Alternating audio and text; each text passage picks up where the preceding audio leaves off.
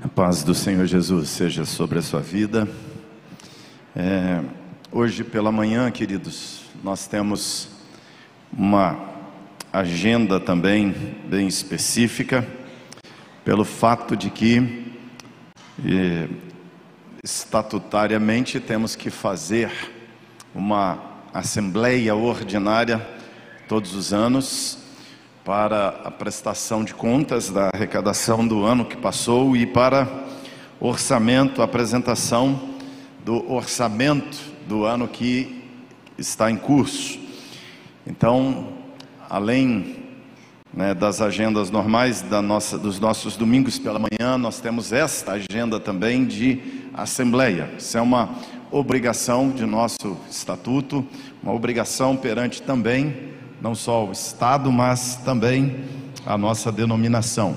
Então, eu quero trazer aqui uma palavra e logo na sequência, nosso tesoureiro vai fazer essa parte da apresentação, né, da prestação de contas, e nós temos sempre aqui nessa prestação de contas três áreas das nossas finanças que envolve conselho missionário, além da tesouraria da igreja, conselho missionário e o Ministério Hispânico também, que tem sua própria tesouraria.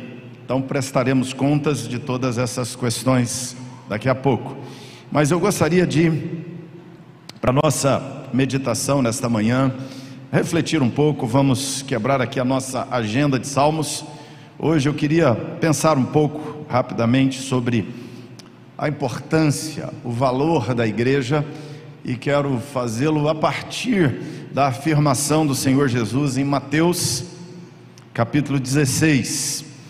Na conversa que Jesus tem com seus discípulos, Jesus está nos lados de Cesareia de Filipe e Jesus pergunta a seus discípulos acerca de quem o povo dizia que ele é.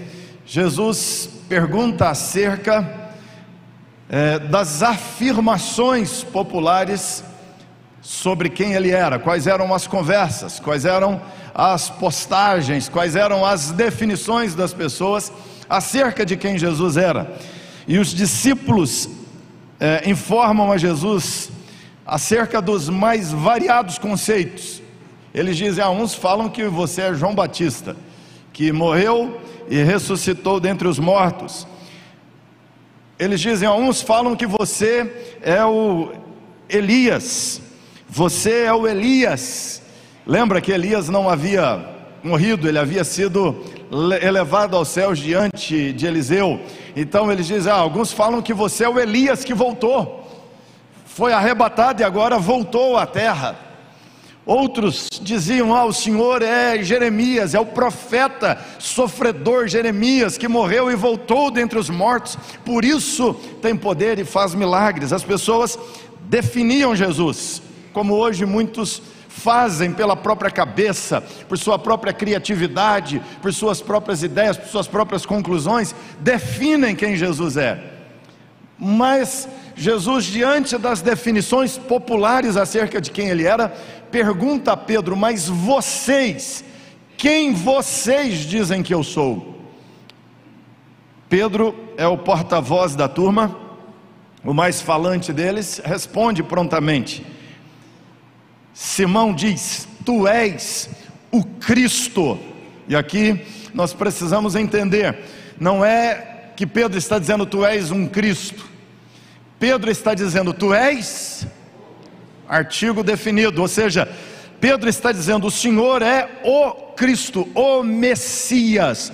O Senhor é aquele profetizado, o Senhor é aquele esperado pelos judeus ao longo de anos. O Senhor é aquele acerca de quem Moisés falou, o Messias, o Salvador, o Cristo. Você percebe que Pedro tem aqui uma compreensão muito clara de quem Jesus é.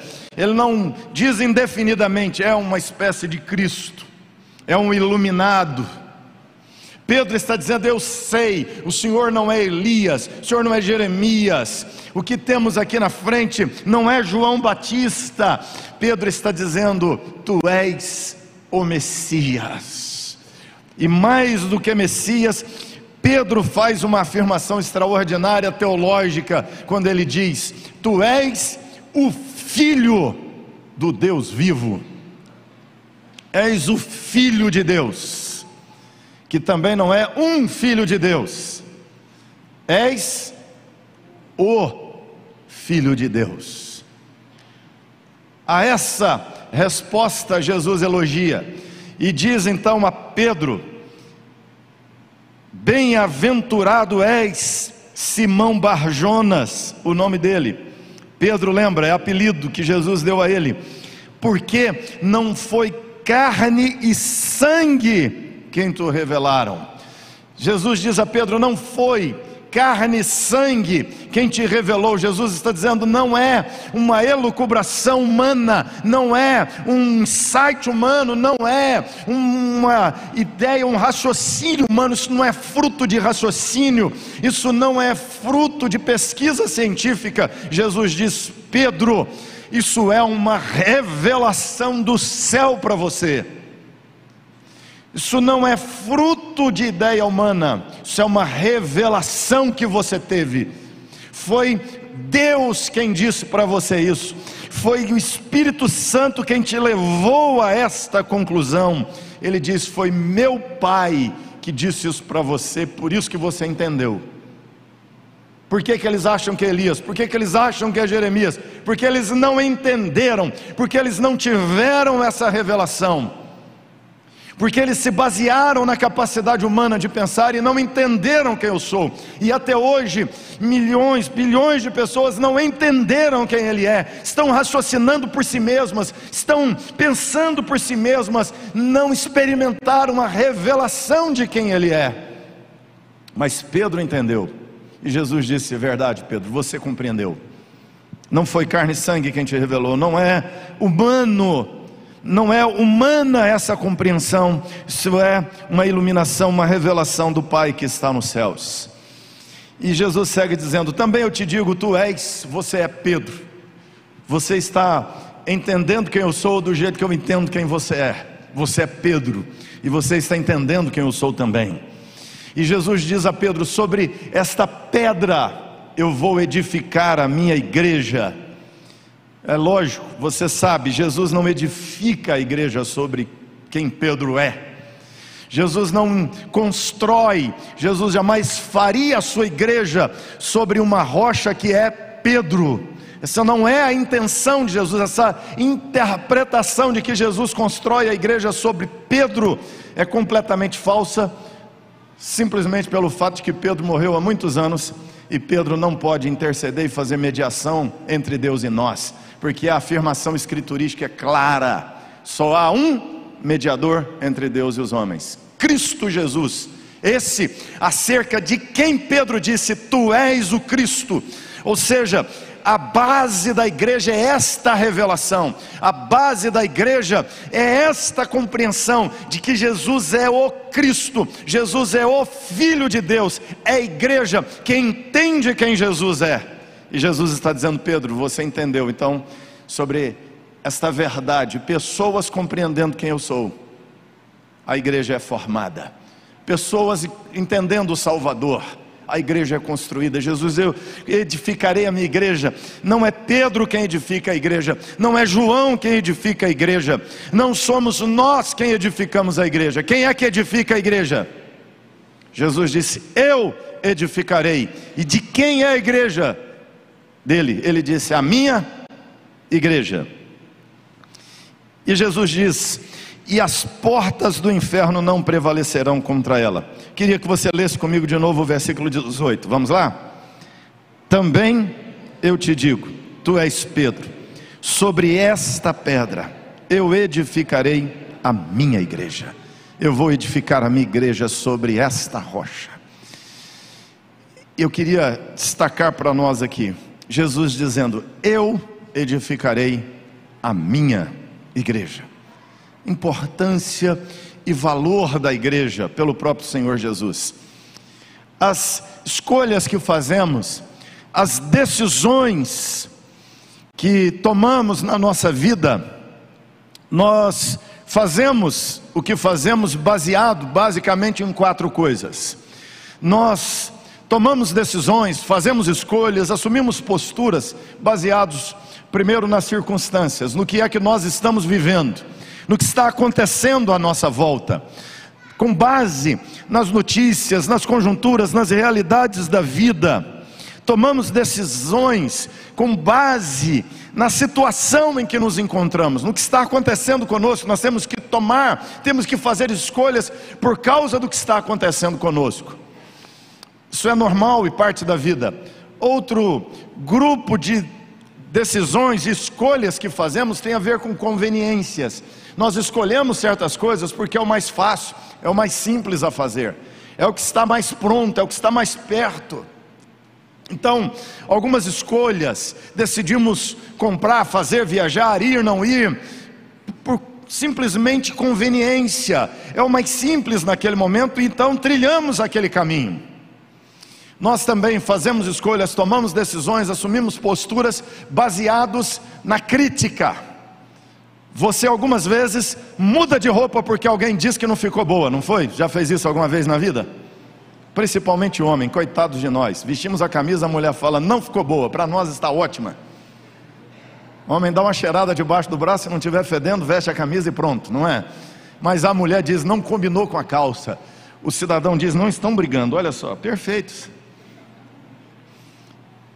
Nós tomamos decisões, fazemos escolhas baseados nas críticas que recebemos você muda a cor do cabelo, você vai ou não vai, viaja ou não viaja, compra ou não compra, está com o produto na mão, indo para o caixa e alguém diz que não presta, criticou a sua escolha, você muda de escolha. Nós nos conduzimos baseados nas críticas que sofremos. E ela, elas têm o poder de mexer conosco, de nos mudar do trilho ou de nos colocar no trilho e assim por diante. Então é muito importante o que falam sobre nós. Mas há um grupo de decisões e escolhas, irmãos, que não são tomadas por causa de circunstâncias móveis, voláteis da vida. Há um grupo de escolhas, há coisas que decidimos e escolhemos não baseados em conveniências. Há algumas coisas que decidimos e escolhemos não baseados em críticas na opinião das pessoas. Há algumas decisões que tomamos baseados em convicção em crença, valores, convicções, ou seja, decisões baseadas em uma crença profundamente enraizada em nosso coração. Preste atenção nisso. Nós não somos da igreja por causa de circunstâncias. Não somos da igreja só por causa de conveniência, não somos igreja só por causa da crítica, porque se eu não fosse da igreja, minha mãe ia me criticar, meu pai me criticaria, porque está na moda ser da igreja. Não, nós somos igreja de Jesus por uma profunda convicção, como a de Pedro, ele é o Cristo, o Filho do Deus vivo porque sabemos quem Ele é e sabemos que não é uma revelação humana, que humanamente pessoas não vão entender, não vão compreender. Baseia-se numa revelação divina. As decisões que tomamos quanto a ser crente, quanto a crer no Evangelho, quanto a ser uma comunidade cristã, quanto a ser uma igreja local, quanto a fazer parte de uma igreja local, quanto a trabalhar numa igreja local, quanto a sustentar a obra do Senhor a partir de uma comunidade local e nos envolver com uma agenda eclesiástica, com compromissos que talvez as pessoas olhando para você te critiquem e se fosse seguir a crítica você nem faria o que faz. Mas nós não decidimos baseado na opinião das pessoas. Nós decidimos baseados numa convicção plena de uma verdade central: que Cristo Jesus é o Messias, que Jesus é o Cristo, é o Messias, é o Filho de Deus e que a igreja é o endereço aonde Ele nos quer, é o lugar aonde Ele nos quer, que ser igreja é uma agenda de Deus para a minha vida não é por causa de pastor, não é por causa do vínculo denominacional, é por causa de uma convicção plena do coração. Essa é uma verdade central para nós, irmãos. Nós fazemos o que fazemos somos o que somos. São escolhas, são posturas, são caminhos construídos a partir de convicção. Infelizmente, nem todo mundo que está na igreja está assim, não é? Jesus tinha aqui uma igreja de 12 pessoas.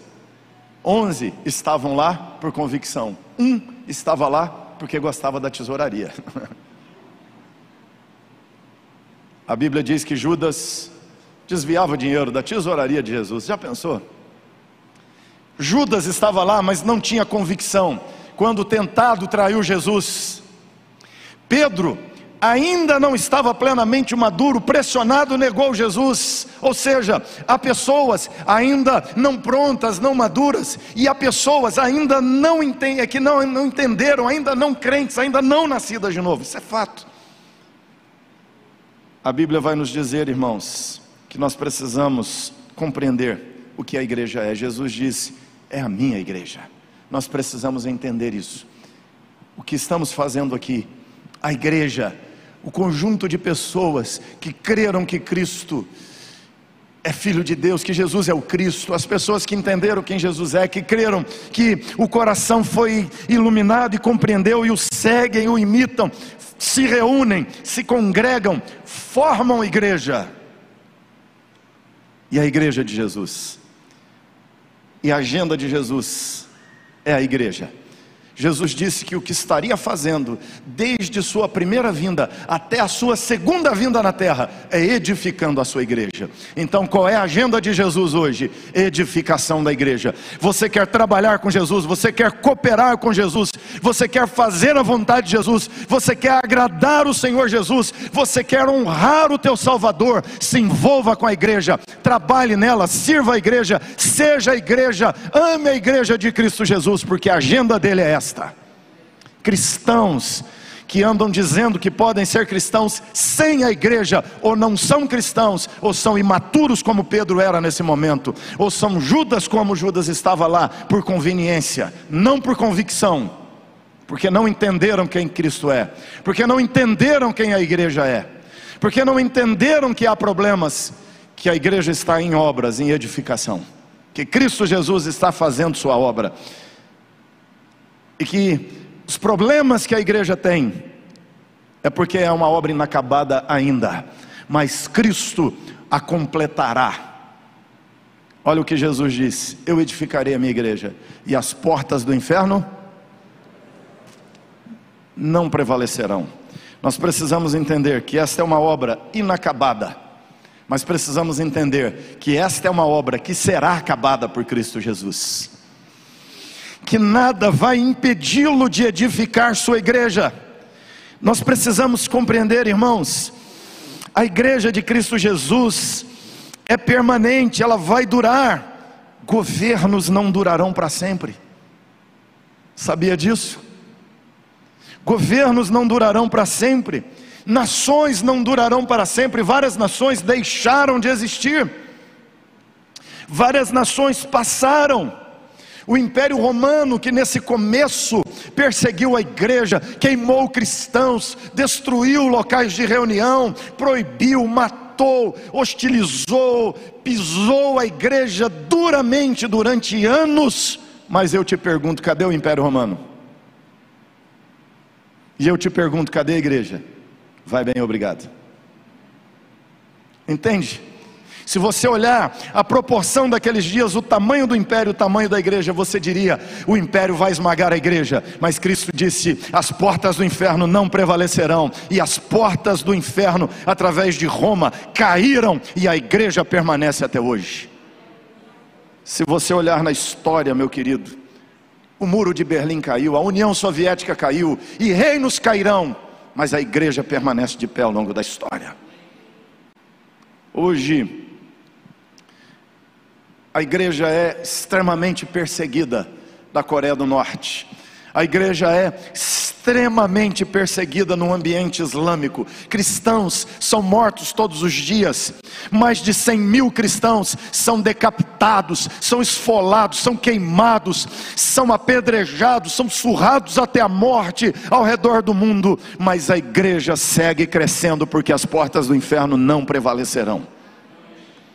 Eu vejo tanta gente preocupada com o crescimento do Islã na Europa e no Brasil. No Brasil, segundo as, o marketing otimista do Islã, eles já são um milhão e meio na nossa nação. Eram cerca de 30 mil há 10 anos atrás. Então é um crescimento altamente explosivo. Mas eu fico olhando o quanto o Islã está decrescendo no berço do Islã. Você percebe? Enquanto ele se desloca, hoje nós sabemos que alguns dos países mais hostis ao Evangelho, sabe qual é o país onde a igreja mais cresce no mundo hoje? O Irã. A igreja iraniana cresce mais do que a igreja chinesa. Aliás, primeiro lugar, Irã, segundo lugar, China. Você consegue entender isso? Com toda a hostilidade da China, segundo lugar que mais cresce com toda a hostilidade do mundo islâmico, Irã, o lugar que mais cresce, porque Jesus disse: Eu edificarei a minha igreja, e as portas do inferno não prevalecerão.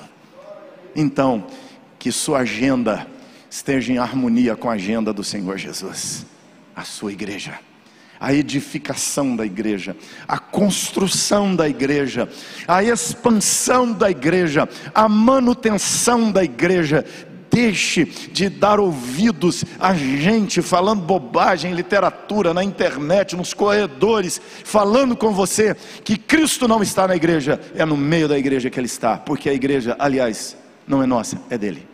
Ela se organiza presbiteriana aqui, batista ali, metodista aqui, ela se organiza com placas e nomes diferentes, mas a igreja de Jesus é o conjunto de todos aqueles que entenderam: Tu és o Cristo, Tu és o Filho do Deus vivo, e estamos nela, e somos igreja, fazemos parte dela, oramos por ela, choramos por ela, suamos por ela, sangramos por ela, porque a igreja é igreja do Senhor Jesus. É uma convicção, não é opinião.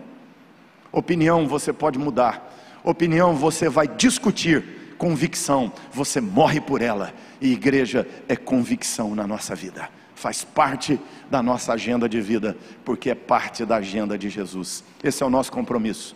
Você se tornou parte da igreja de Cristo Jesus e como igreja de Cristo Jesus, você escolheu congregar nesse lugar. Você escolheu também fazer parte dessa comunidade local chamada Igreja Presbiteriana da Penha. E eu oro a Deus todos os dias por você como membro, que não seja conveniência, que não seja por crítica, que não seja por circunstância, mas seja todos os dias convicção. Quando você sair da sua casa domingo e vem para cá, você vem por convicção.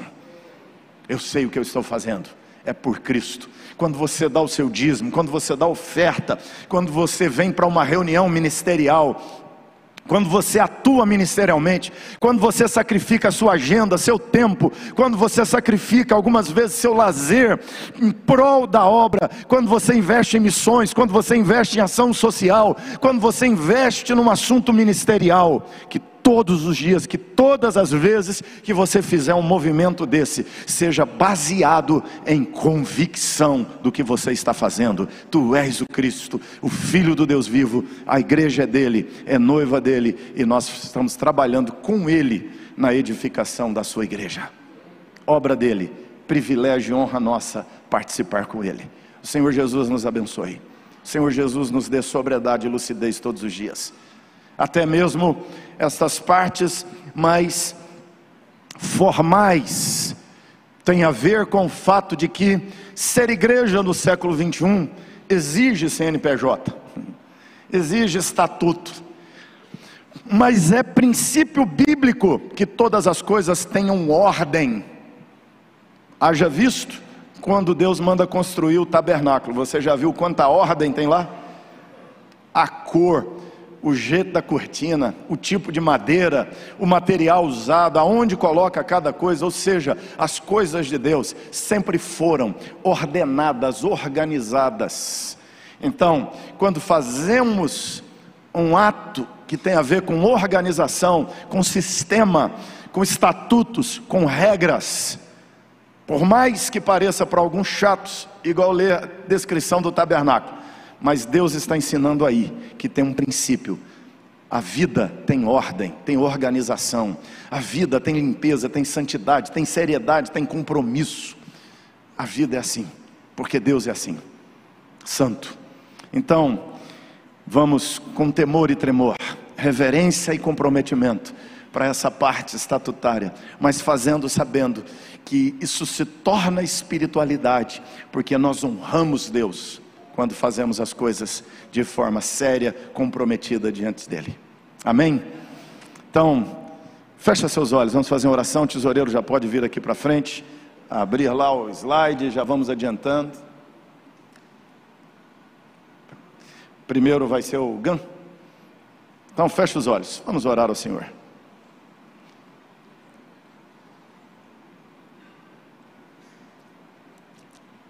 Senhor Deus, nós estamos aqui, Pai, nesse lugar, prestando culto ao Senhor, e dentro desse ato de culto, nós queremos também cumprir, Pai, parte regimental da nossa agenda como igreja, da nossa agenda como organismo e como organização também.